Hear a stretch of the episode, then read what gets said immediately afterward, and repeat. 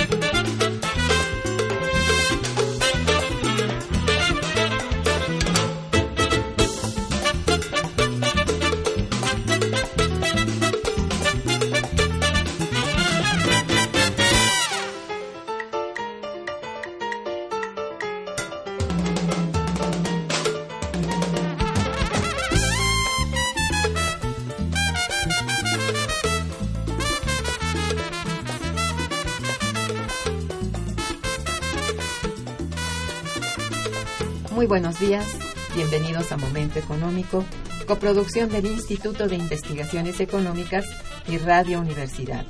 Les saluda Irma Manrique, investigadora del Instituto de Investigaciones Económicas, hoy jueves 23 de junio de 2016. El tema que abordaremos el día de hoy es el impacto de las reformas estructurales en el campo mexicano. Para ello contamos con la grata presencia de nuestra compañera la maestra Argelia Salinas Ontiveros. Buenos días, Argelia. Bienvenida. buenos días. Nuestros teléfonos en el estudio son 55 36 89 89 con dos líneas. Y para comunicarse desde el interior de la República, el teléfono LADA sin costo 01800 505 26 88. La dirección de correo electrónico para que nos envíen sus mensajes es una sola palabra momentoeconómico arroba unam.mx. De nuestra invitada, Argelia Salinas Ontiveros, tiene estudios de doctorado en investigación económica por la Universidad Complutense de Madrid.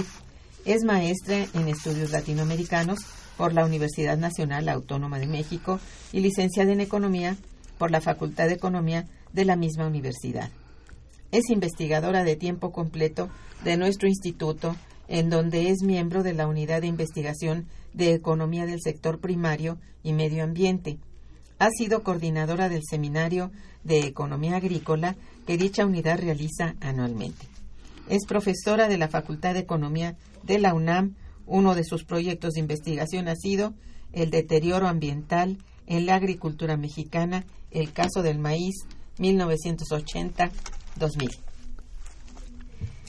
Pues tenemos que la crisis que enfrenta el campo mexicano actualmente no es algo nuevo, Argelia, ni mucho menos, ni mucho menos de poca importancia. Es el resultado de varias décadas en las cuales las diversas administraciones gubernamentales han manejado el sector agrícola de manera por demás discutible y al parecer, de acuerdo con los resultados que se tienen hasta el momento, no ha sido lo más adecuado para el sector agrícola. Son muchos y de muy diversa índole los problemas que enfrenta el campo mexicano y para hablar de ello justamente nos acompaña la maestra Argelia Salinas, compañera nuestra y experta en este importante tema, a quien ya le he dado la bienvenida y empiezo la entrevista solicitándonos, solicitándole, perdón, nos explique cuál es el estado que guarda actualmente el campo mexicano a propósito de encontrarnos a mitad de sexenio. Sí, eh, nuevamente buenos días a todos. Eh, ciertamente el campo mexicano es muy importante, no solamente en nuestro país. El, eh, digamos el sector agrícola, el sector agropecuario en general, es eh, un sector importantísimo, estratégico en todos los países del mundo. No obstante, el campo mexicano viene atravesando por una serie de crisis que datan las más recientes, vamos a, mencionarlo, de los años 70. Pero no vamos a irnos tan lejos. El día de, en, en los últimos años, con los múltiples tratados de libre comercio que teóricamente tendrían que haber contribuido a que mejoraran la situación del campo mexicano, sí, porque eh, se pretendía que eh, en, lo, económico eh, se aprovecharan todas las ventajas que nosotros tenemos precisamente en cuanto, por ejemplo, a recursos naturales, en cuanto a tierras, inclusive en cuanto a un sistema hídrico, tanto de riego como de temporal, ¿no? Que nos daba esas llamadas ventajas ventajas comparativas frente a muchos otros países que no cuentan con ello, pero fundamentalmente también con una enorme fuerza de trabajo, sí, que labora en el campo. Bueno, todo esto eh, entre tratados de libre comercio, entre la penetración de múltiples empresas eh, transnacionales y entre la acción o no acción de la política del Estado, el campo eh, hoy día puedo decir resumidamente que se encuentra devastado, que se encuentra devastado en lo económico, en lo económico porque justamente ha sido relegado, ¿sí? No solamente digamos que eh, afectando a los eh, pequeños productores, principalmente a, los campesinos, sino inclusive a medianos y hasta grandes productores nacionales que, que laboran allí, que producen para eh, la población y para exportar, ¿sí? y que han sido totalmente marginados del mercado por el poderío que tienen muchas otras empresas que vienen del exterior. Y en, e, en, ello participan, está la presencia de muchos países, pero más que países, está la presencia de muchas corporaciones transnacionales que están dominando el campo de los alimentos hace ya tiempo. Eso desde un punto de vista, eso es muy importante, pero es muy importante por el impacto social que también tiene eh, hablaba hace un momento de que principalmente el impacto lo están resintiendo eh, el sector de productores, de pequeños productores, en, principalmente los campesinos, que son los que producen para su propio sustento y que en ese sentido juegan un papel importante en lo económico pero también en lo político porque eh, eh, ellos están cumpliendo una función que compete básicamente pues al sector estatal, ¿sí? A través de la política económica que debería estarse cumpliendo y ellos están autoabasteciéndose, por lo tanto están ellos están contribuyendo no solamente al abasto de alimentos, ¿no? al autoabasto, sino también a la estabilidad política.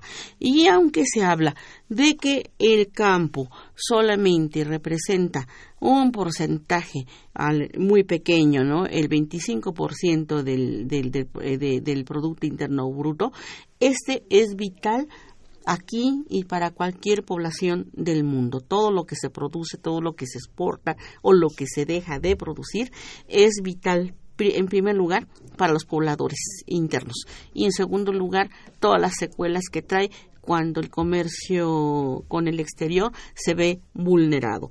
Entonces, bueno, eh, hoy tenemos que en el medio rural, pues el producto agropecuario viene creciendo a una tasa promedio del 1.9% anual. Sí, Bajísimo. Es bajísimo. Eh, es bajísimo si nosotros lo comparamos con las etapas, vamos a decir, de auge que tuvo en su momento la agricultura mexicana del 6, del 7%. Pero ya no vamos a pensar en el 6, en el 7%. 1.9% es eh, una producción muy pobre Y esto tiene su explicación. Tiene su explicación en términos de qué políticas son las que se han venido adoptando aquí en México para sostener o para debilitar al campo, ¿sí? Y de hecho, prácticamente esas políticas han sido unas políticas depredadoras en, lo, en, términos de recursos naturales, del cuidado de los recursos naturales. En segundo lugar, han sido políticas muy pobres en términos del gasto social asignado a este sector, no se diga en, en, los, eh, en los últimos años, ¿verdad? Y también ha sido una política antisocial, puesto que está descuidando todos estos impactos sociales que se tienen sobre quienes producen y viven en el campo, pero también sobre quienes somos consumidores y también nos hacemos de los productos que se producen localmente. ¿verdad? Entonces, en ese sentido, hablar de 10 10.9 millones de personas que se encuentran en pobreza moderada y 5.8 millones en pobreza eh, extrema, este último dato eh, representa el 66.8% del total de la población, pues nos habla de un campo es sumamente empobrecido, deteriorado y eh, colapsado prácticamente, yo digo que colapsado. Colapsado porque porque a ello hay que agregar nuevos fenómenos, como es eh, todo el cambio climático, los impactos del cambio climático. Encima de los eh, impactos del cambio climático que ya no nos permiten eh, realmente programar eh, lo que vamos a, obtener de producción o no, porque pueden venir fuertes sequías, fuertes inundaciones, de todo lo que se llama desastres naturales y que es lo que está caracterizando no solamente a México, entre paréntesis, entre paréntesis quiero decir que eso está ocurriendo, por ejemplo, en Estados Unidos, está ocurriendo en Europa, en, en la propia Alemania, en Francia, en París, ¿no? En muchos países del mundo. Entonces eso ya lo, nosotros de nuestros estudios ya lo habíamos alertado, ya lo habíamos visualizado, ¿no? Y entonces eso hace al campo realmente muy vulnerable y mucho más a los habitantes del campo. Y nos hace muy vulnerables también como consumidores, porque eso quiere decir que los eh, alimentos nos van a costar más, sobre todo si se importan, que esa es la tendencia que hoy tenemos pues, en el país. Hay una preocupación por tener alimentos se dice aunque sea importados. No, bueno, eso de que aunque sea importados, eso sale muy caro en lo económico y, en lo estratégico, ¿sí? Y en términos de dejar abandonados los recursos naturales así como están deteriorados. Bueno, entonces, em, esto tiene mucho que ver pues con la política, eh, con la política económica a cargo de, del Estado mexicano que se ha caracterizado por ser una política cada vez más volcada al mercado exterior, sí, eh, que favorece toda la apertura del mercado frente a otros países, no favoreciendo la penetración de, en la agricultura, en la industria y prácticamente en todos los sectores económicos de las grandes corporaciones mundiales que son las que están dominando el mercado mundial, dejando descuidado entonces el mercado interno. Y yo no quiero decir con ello que hay que volver a un proteccionismo que fue el que existió, el que primó ¿no? En, durante los años de los 50 a mitad de los 70. Sin embargo, hay que ver que muchos países del mundo, entre ellos Estados Unidos de Norteamérica, algunos otros de Europa y, y, y también de Asia, han venido practicando un proteccionismo muy cuidadoso, protegiendo sectores, entre ellos sectores estratégicos como es el de los alimentos, mientras que México tiene puertas abiertas, ¿sí? En aras de esta llamada apertura comercial y esto es lo que ha dado al traste con el campo mexicano y también con otros sectores. No, eh, eh, en ese sentido, eh, habría que considerar que eh, el campo mexicano entonces es resultado de la, de la política económica que se ha instrumentado no solamente en ese sexenio, realmente tendríamos que partir desde el Tratado de Libre Comercio que ya nos dejó la amarga experiencia de que este intercambio fue verdaderamente desigual, ¿no? Fue verdaderamente desigual porque nosotros nos abrimos a, a las importaciones de muchos productos, mientras que los países con los que comerciamos, principalmente Estados Unidos, sí, con quienes llevamos a cabo el, el 80% del comercio, sí, ellos sí están protegiendo sus mercados, aún de los productos eh, más, eh, más, más, este, elementales que, que, que, que nosotros queramos considerar, ellos están protegiendo su mercado. Entonces, bueno, en ese sentido, esta, el campo mexicano es el resultado de esas políticas que datan, digo yo, desde el Tratado de Libre Comercio, pero que todavía se complican mucho más si tomamos en cuenta que en 2008 eh, asistimos a una crisis económica general que afectó muchísimo al campo. Vaya, en 2006 ya el campo mexicano había en el campo mexicano había detonado una crisis alimentaria, la crisis de la tortilla, la crisis del huevo, la crisis de muchos productos, ¿no? Entonces, bueno, ese digamos sería el antecedente más inmediato con el cual podemos explicarnos por qué la política agropecuaria instrumental en los últimos años ha llevado a esta devastación del campo y por lo tanto a un empobrecimiento de su población y también genera muchas consecuencias en los consumidores. Ciertamente, Argelia. Bien, vamos a hacer un breve, una breve pausa, un puente musical y regresamos. Está escuchando Momento Económico.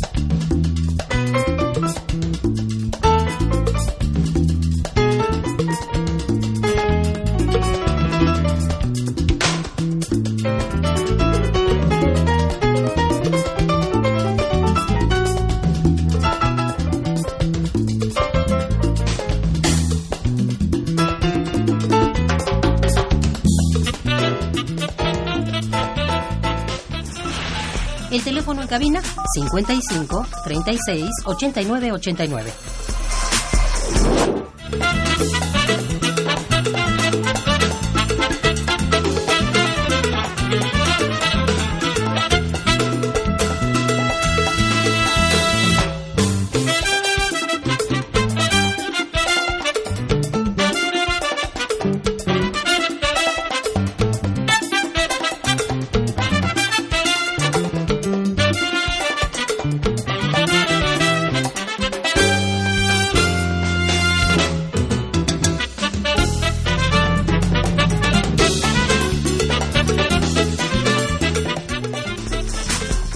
Continuamos en Momento Económico.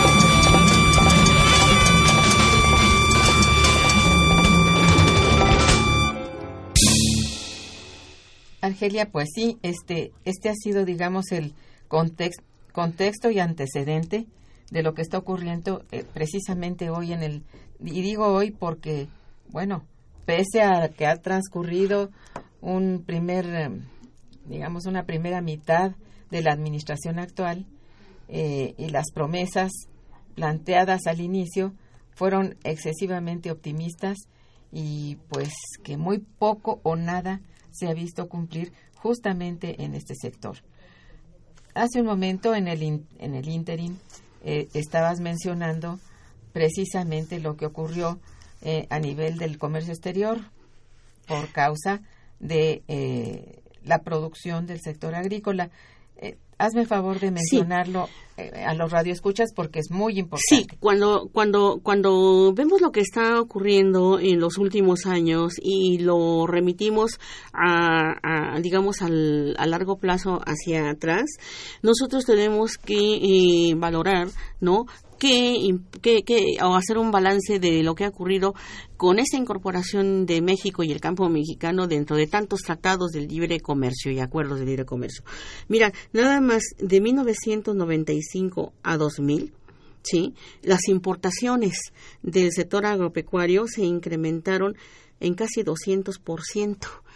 Eh, recordemos que en el 94 entramos formalmente al Tratado de Libre Comercio. Sí. Entonces, ese, eso tuvo ese impacto de que por lo menos el 200%, ¿sí?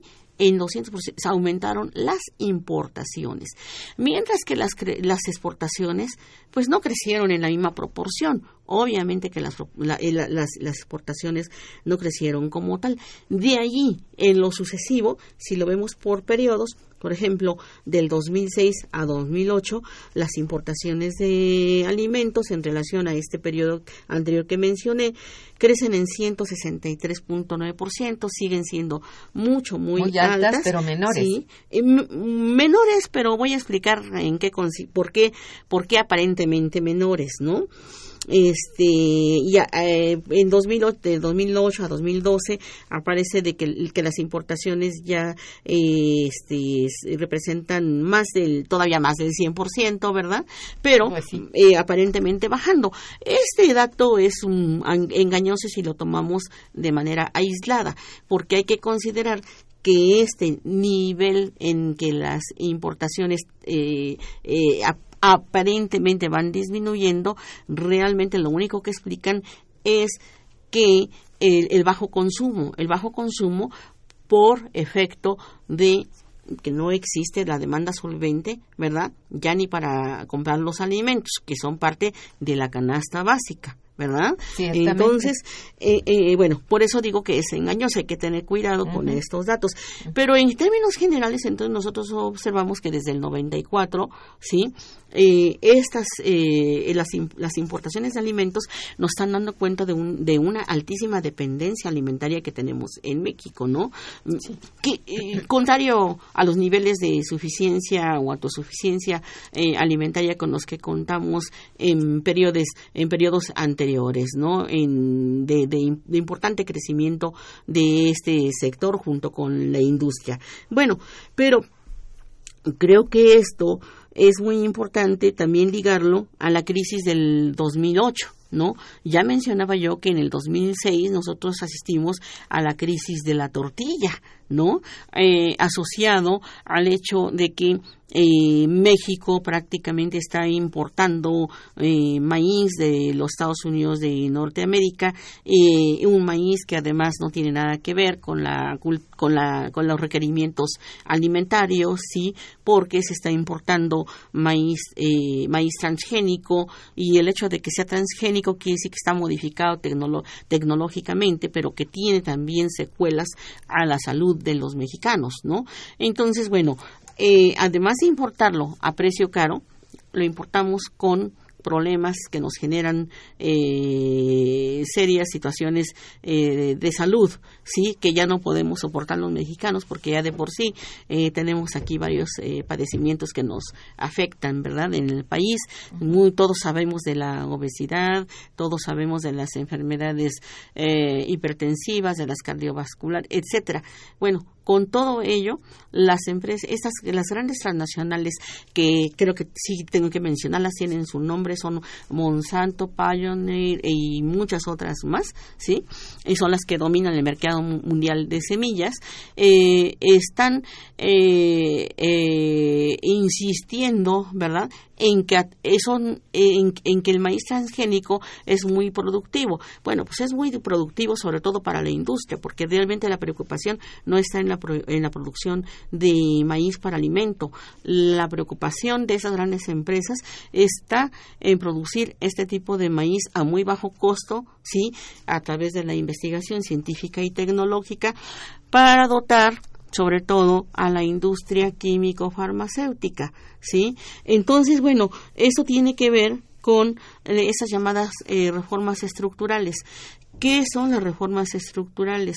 En primer lugar, sí, tendríamos que entender lo que, que, que, que, su nombre de estructural no obedece para nada a lo que nosotros conocemos teóricamente como estructura y superestructura, por, ningún motivo. Se les llamó así por ponerles un nombre, ¿no? Rimbombante. Así como en los, desde los años 80 se habla de modernización, luego se habló de globalización, ahora se les llama reformas estructurales. Esas reformas estructurales han tenido un impacto negativo en el sector agropecuario. ¿En qué sentido? En el sentido de que eh, modifican, alteran totalmente toda la cadena agroalimentaria, desde la producción de materias primas para producir alimentos, ¿sí? Porque éstas se encarecen enormemente, ¿sí? Eh, hasta el transporte de los alimentos para un ulterior consumo. Pero también se encarece muchísimo la producción, se encarece mucho la producción porque en la producción entran muchos elementos como es, por ejemplo, la energía. Entonces nosotros somos altamente dependientes del petróleo. El petróleo resulta ahora muy caro, ¿sí? Resulta muy caro comprarlo a través de las empresas que ahora a las que se les ha dado la concesión, ¿verdad? Para que eh, exploten y también procesen el, el petróleo. Y esto representa un alto costo dentro de la producción de alimentos. Y quiero decir que nada más, por ejemplo, en términos de transporte, eh, los costos de transporte representan el 30%, ¿sí? Para el caso de los alimentos. Y este dato lo estoy dando a partir, era el dato de 2010, 2012, anterior a estas llamadas reformas estructurales. Hoy día, que el que, que, que, que, todos los energéticos se han encarecido porque los estamos importando y los importamos muy caros, ¿sí? eso encarece también la producción de alimentos y por supuesto encarece también la fase de, de transporte, no contando con el hecho de que hay muchos eh, lugares de México, sobre todo en el sur, sureste, a donde el transporte y las comunicaciones son prácticamente inexistentes, ¿sí? Entonces, cualquier medio de transporte, de transporte en caso, vamos a decir, de una catástrofe natural, resultaría altísimamente costoso y creo que eso tendría impactos sociales muy fuertes, prácticamente serían poblaciones abandonadas, ¿no? Como ha ocurrido en muchos casos, ya están documentados a través de la prensa, ¿sí? Eh, en que esto tendría ese impacto. Entonces, estas llamadas reformas estructurales, ¿sí? Creo que eh, ni son estructurales, ¿sí? Y están diseñadas únicamente para abrir espacios de rentabilidad, ¿sí? A muchas nuevas empresas o a muchos nuevos empresarios mexicanos y extranjeros. Entonces, creo que este es algo que tenemos que tomar en consideración si, tenemos, si queremos, tomar en cuenta realmente la función que debe tener la política económica, ¿no? La política económica debe tener una función social ¿Qué función social? Pues la de hacer costeable la producción, por un lado, y también la de tener una distribución equitativa, ¿verdad?, de la riqueza en el país.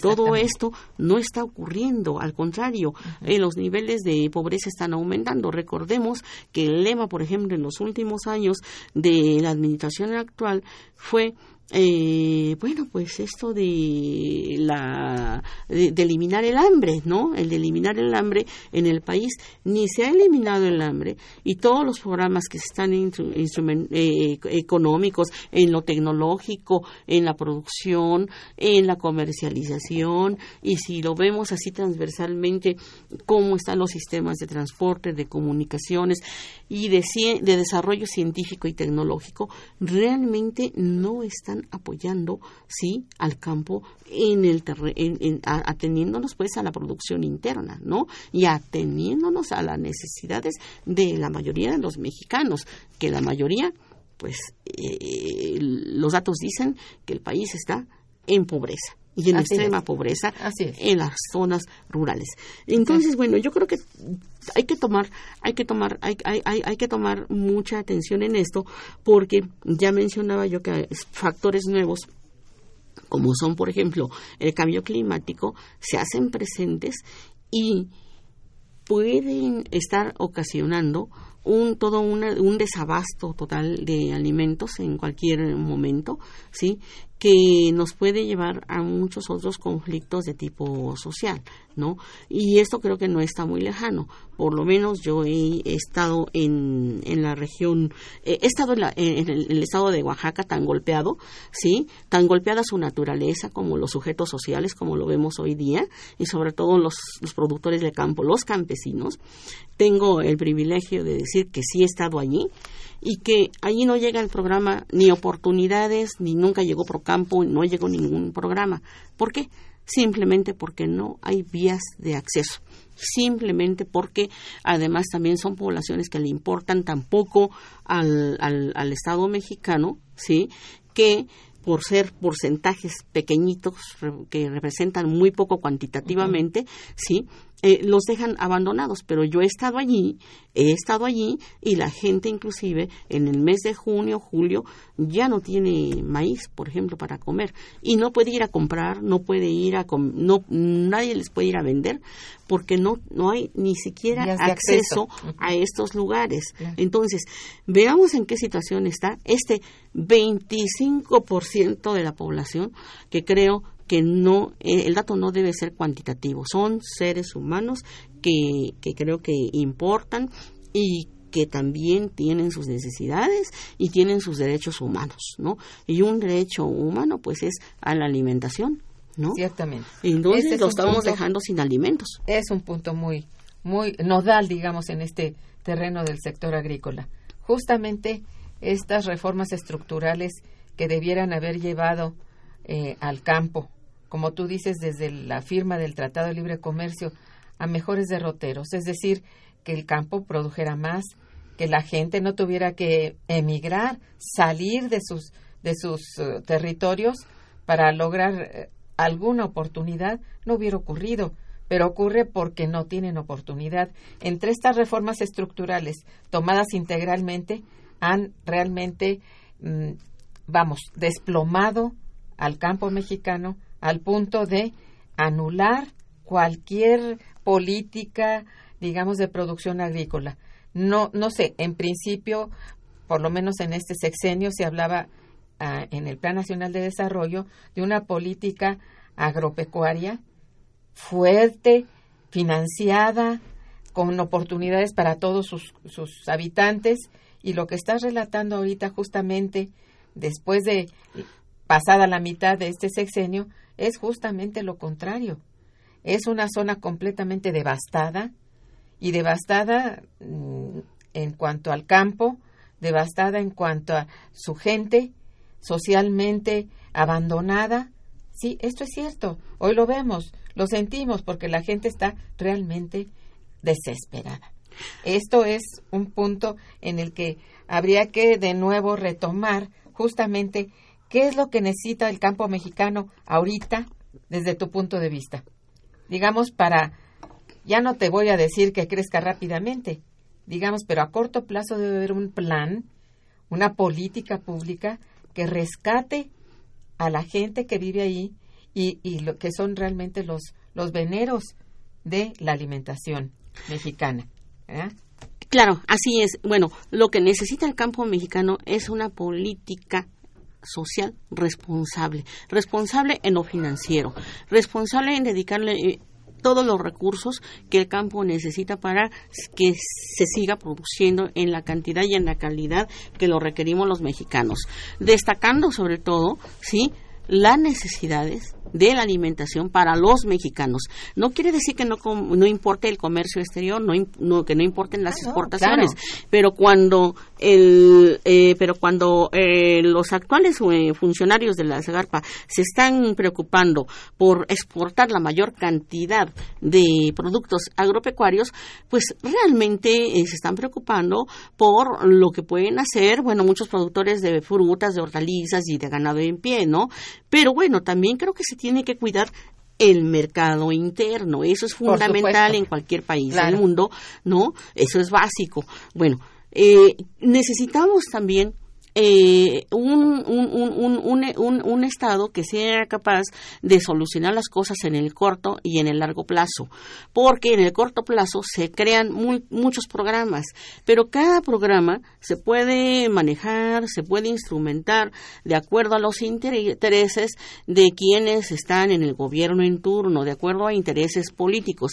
Se ha politizado mucho el, el, el, el gasto social social agropecuario, ¿no? Entonces, eh, yo creo que lo que necesita el campo precisamente es programas de financiamiento reales, sanos, adecuados, pues, a lo que el país produce y, y sobre todo a lo que consumimos, ¿no? Que ya sabemos en qué consiste nuestra dieta básica. Y nuestra dieta básica consiste en granos básicos, maíz, frijol, arroz, mmm, digo, creo que es lo no no no tener y claro, ¿por qué no? También este productos eh, cárnicos, ¿no? que son fuente de proteína, pero fundamentalmente granos básicos. Bueno, pues yo creo que necesitamos revertir toda la política que existe hasta hasta ahora y apoyarla en lo científico, en lo tecnológico con toda una serie de trabajos que existen ahí por parte de científicos mexicanos que con todo y todo, ¿sí? Han demostrado que en México podemos tener alta producción, no requerimos toda esa tecnología que nos quieren imponer las compañías transnacionales, porque ni la podemos adoptar todos, ¿verdad?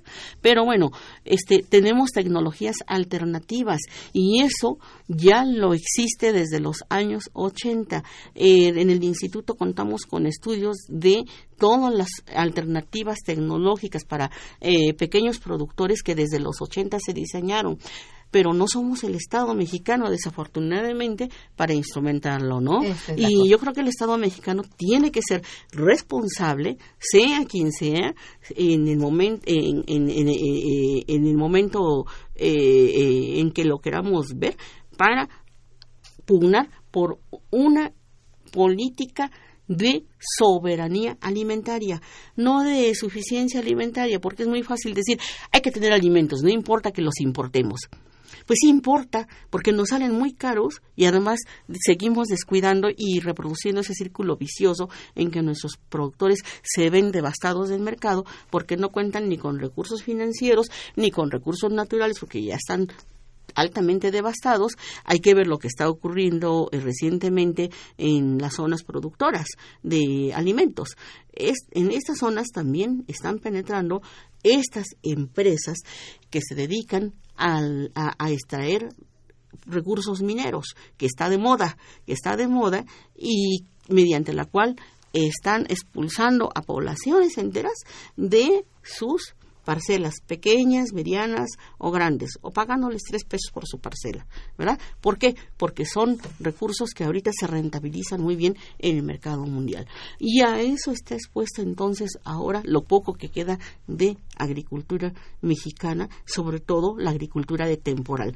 Aún la agricultura de riego está pasando por muchas eh, situaciones difíciles. Claro. Sí. Mira, si me permites, voy a agradecer ya varias llamadas de, de, nuestros radioescuchas, a quienes agradecemos muchísimo esto. Salvador Ortiz, que bueno, te felicita y felicita al programa. Dice, el gobierno se ha olvidado del campo desde hace varios años. ¿Por qué no hay una sanción para quien resulte responsable de aquellos que han provocado la miseria alimentaria que padecemos? Sí, creo que tiene toda la razón. Y, eh, y yo creo que eh, la sanción la debe tener, la, la, debemos tener la sociedad desde el espacio que ocupemos. Nosotros estamos en el espacio de la academia de la investigación, este, pero nos, a nosotros y muy particularmente al Instituto de Investigaciones Económicas, eh, el reciente, eh, la reciente administración eh, nos, nos me invitó sí a opinar y a participar y a sugerir qué se podía hacer con el eh, con el campo mexicano y bueno este eh, una cosa es que te escuchen y te digan que sí y otra cosa es lo que en la práctica se realiza pero cuál es la principal sanción pues que la sociedad exija tener los el campo que requiere, los alimentos que requiere, ¿verdad? La industria que requiere también, ¿por qué no? Y por supuesto que exija tener los gobernantes que requiere, ¿verdad? Y sus representantes ante el gobierno que requiere, como son los del Congreso. Eh, entre paréntesis, bueno, pues el, está en el Senado una ley eh, la propuesta de ley de, de derecho a la alimentación adecuada que se está discutiendo y respecto de la cual también pues eh, pues yo como académica mandé algunas propuestas pero vamos a ver realmente qué resulta en la práctica de esto porque si se siguen sobreponiendo los intereses supranacionales de las grandes corporaciones mundiales bueno creo que eh, el panorama se torna bastante difícil para todos ciertamente Jesús Hernández eh, también te felicita y dice, con pena escuchamos que gobernantes y legisladores nunca se han preocupado por la agricultura de México y las naciones de primer mundo nos ponen el ejemplo cuidando su campo y la producción agraria. ¿Por qué México no, no destina recursos para la independencia alimentaria, ya que los pocos recursos que se van a la burocracia y no al campo eh, precisamente por eso, porque eh, eh, realmente todos los programas de, de apoyo al desarrollo, al crecimiento económico, ¿no? sea de la agricultura o sea inclusive de la industria, ¿verdad? están muy politizados, están politizados y obedecen más a los intereses de los propios gobernantes y a los intereses de las empresas que en aras de una mayor rentabilidad, eh, bueno, pues optan por el tipo de tecnología, por el tipo de intercambio comercial que debemos tener, no menos. Hoy día. y, la OCDE, sí, la Organización para la Cooperación y el Desarrollo Económico es la que prácticamente está diseñando sí el modelo que nosotros debemos de seguir no solamente en lo alimentario en general Sí, entonces, bueno, muy bien, pero ese modelo no es incluyente, no está incluyendo a todos los sectores. Veamos cómo inclusive los propios empresarios hoy día están eh, objetando, ¿verdad? Bastante a la política, la política económica que está siguiendo. ¿Por qué? Porque esta ha sido devastadora con respecto de los connacionales. Efectivamente, tienes toda la razón. Juan Salazar también te felicita. Dice, ¿pudiera la invitada dar alguna referencia bibliográfica sobre la independencia de alimentos en México como proyecto para dejar de depender del exterior? Bueno, yo lo, lo este, existen numerosas eh, referencias bibliográficas. Eh, yo misma he escrito recientemente un articulito, pero cómo no, que se llama precisamente el carácter estratégico de la agricultura en México. Lo tuve que escribir en veintitantas este, cuartillas porque eh, ese era el espacio que había en un pequeño librito que se difundió porque fue parte de unas conferencias en preparatorias, en la FES Cautitlán, para maestros, etcétera, pero que trata de resumir todos los problemas hasta el más actual y trata de demostrar cómo este es un sector muy estratégico que requiere sumo cuidado por parte del, del Estado nacional eh, de las políticas públicas que están en manos del Estado, ¿no? Entonces, se llama el libro? Se llama eh, Los grandes problemas nacionales eh, y está en el Instituto de Investigaciones Económicas, pero se está vendiendo en el instituto. Sí, en el instituto se está vendiendo y se encuentra en línea. Señor Juan Salazar, ya sabe, este, en nuestra librería del Instituto de Investigaciones Económicas en Ciudad Universitaria puede usted conseguir el libro mencionando que entre las autores, las autoras y autores está justamente la doctora, la maestra Salinas. Sí, pero además quiero mencionar que si entran a la página del instituto se van a encontrar mucha otra numerosa bibliografía por parte de otros colegas que trabajan en el sector desde diversas perspectivas. Así es, sobre soberanía alimentaria, sobre la suerte misma del sector agrícola. Sobre el medio ambiente. En nuestro instituto se ha producido bastante bibliografía al respecto. Lo invitamos a nuestra biblioteca y desde luego puede este, tener entrevistas con los investigadores que la, los han producido. Vamos a hacer una breve pausa musical y regresaremos. Quédense con nosotros. Está escuchando Momento Económico por Radio UNAM.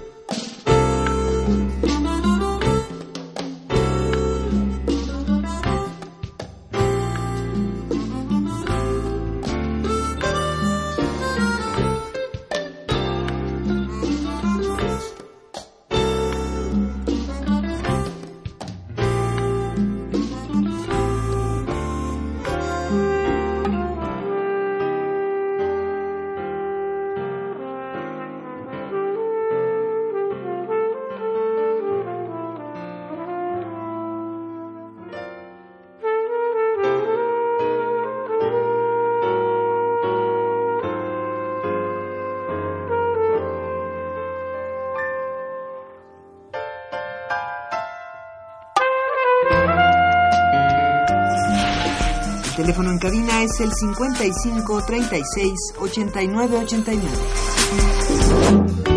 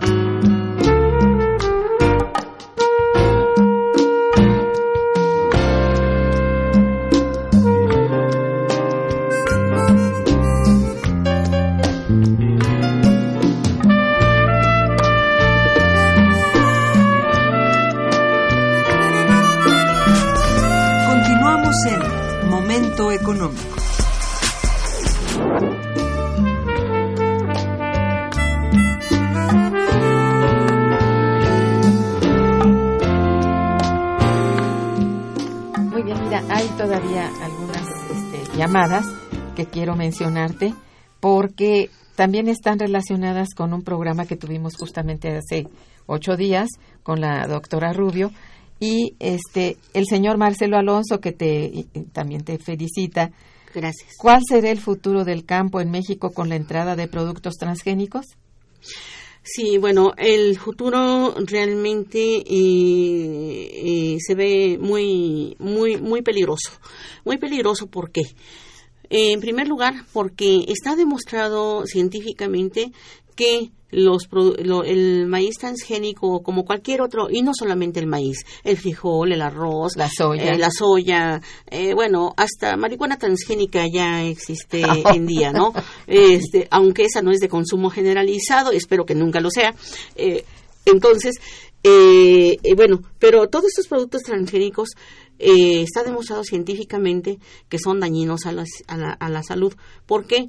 Porque todos los experimentos científicos por los que pasa precisamente este tipo de producción lo han demostrado así. Y entonces, bueno, ahí en el instituto podrán ver numerosos trabajos en donde hacemos referencia a esos resultados que investigadores de los del campo de la investigación dura han hecho, eh, pero eso está demostrado. Es nocivo, pero es nocivo también en el sentido de que, como mencionaba anteriormente, en aras de una mayor productividad, sí, se está devastando toda una serie de parcelas pequeñas eh, que no estamos hablando ni siquiera de hectáreas, estamos hablando de parcelas de 200, de 150 metros, este, del, del tamaño del, de un terrenito de, de, autoconsumo. de su casa, de autoconsumo.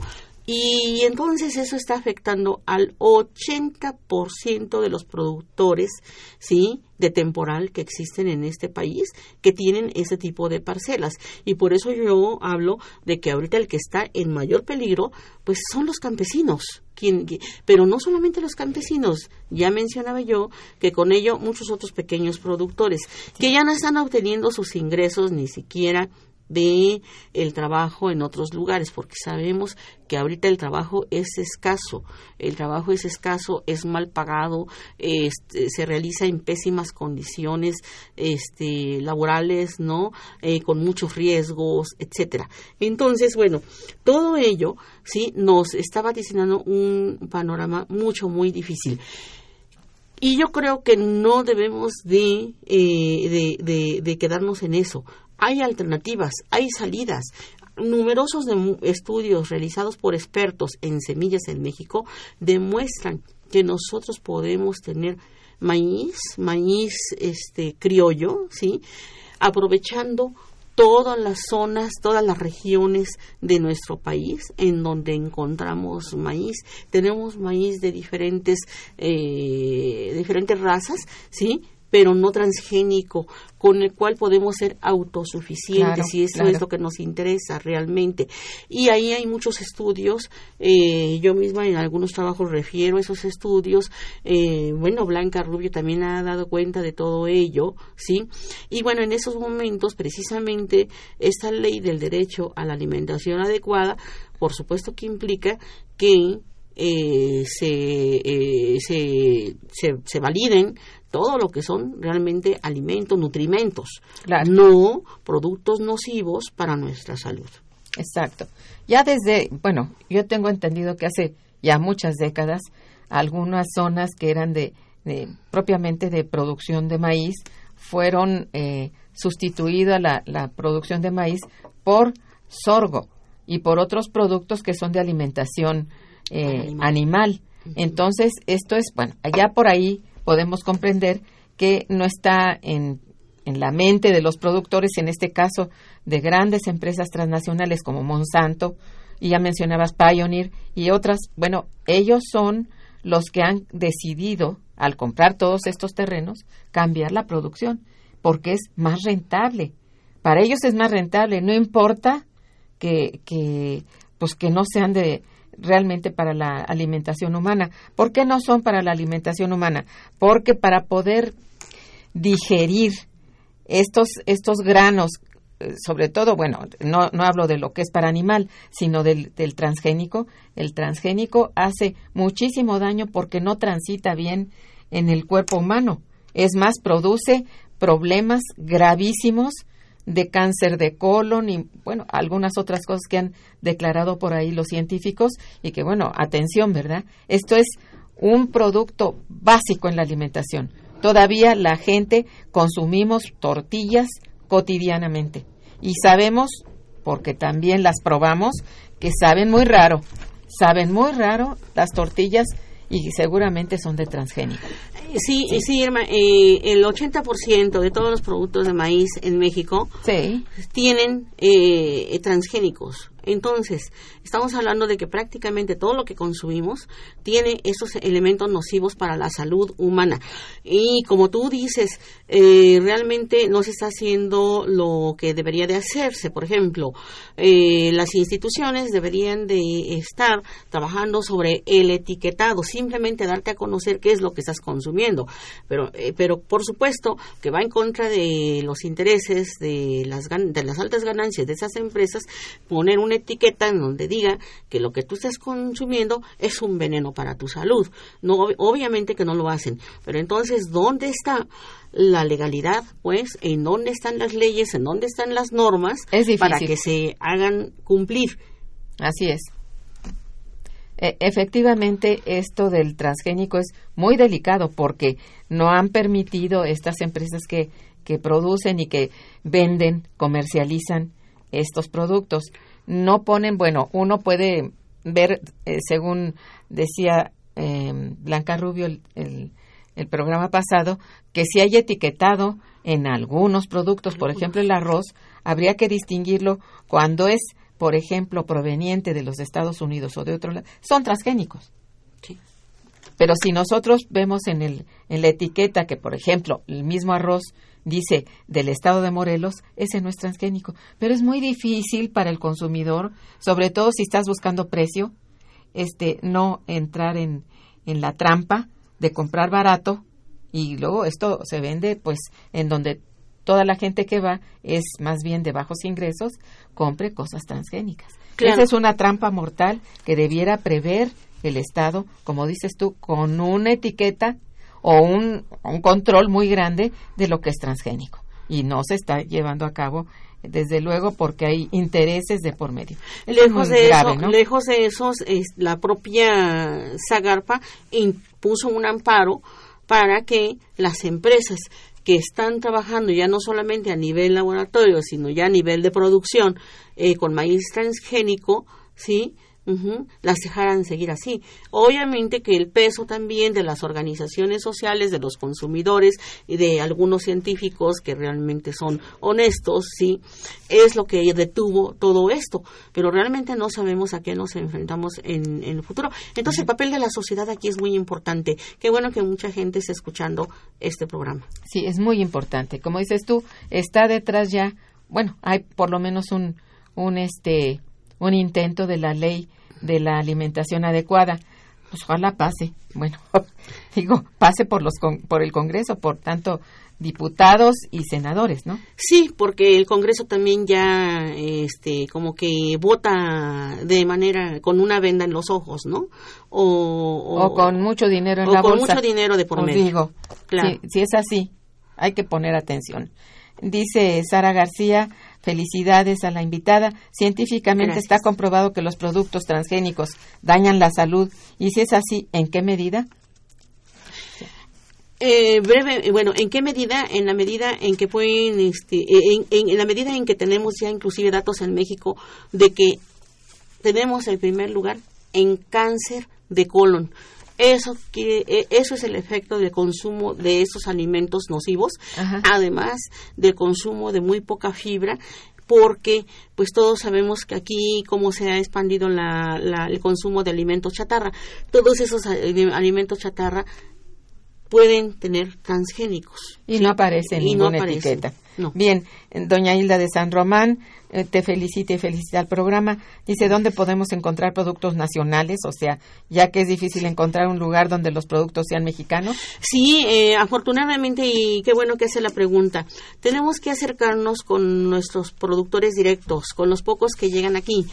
Eh, métanse a las, a las páginas de, a las redes sociales y tenemos, eh, tenemos puestecitos locales de productos naturales que se han estado, digamos, eh, expandiendo dentro de la ciudad. Afortunadamente y ojalá que nosotros contribuyamos a que esto crezca mucho más comprando directo al productor, directo a productores que no utilizan transgénicos, que venden productos orgánicos, que vienen directo del campo. Ojalá que nuestros sindicatos, nuestras organizaciones tuvieran un nexo directo con esos productores. Efectivamente. Desafortunadamente ya se nos acabó el tiempo, Argelia. Me da mucha pena porque es muy importante este programa, pero estás invitada para las próximas fechas. ¿eh? Gracias, con gusto. Bien, este, esto de los transgénicos es muy sensible. Preguntan por ahí que sí, que qué posibilidades tienen los productos orgánicos, pues yo creo que muy poco porque son muy caros de momento, ¿no? Por el momento. Sí. Bien, pues muchísimas gracias por haber estado aquí en nuestro programa compartiendo tus valiosos conocimientos y a nuestros radioescuchas por su atención y participación. En los controles técnicos, Socorro Montes, gracias. En la producción, Santiago Hernández y Araceli Martínez, gracias. En la coordinación y conducción, una servidora Irma Manrique, quien les desea muy buen día y mejor fin de semana. Gracias. Momento económico. Radio UNAM y el Instituto de Investigaciones Económicas presentó Momento Económico.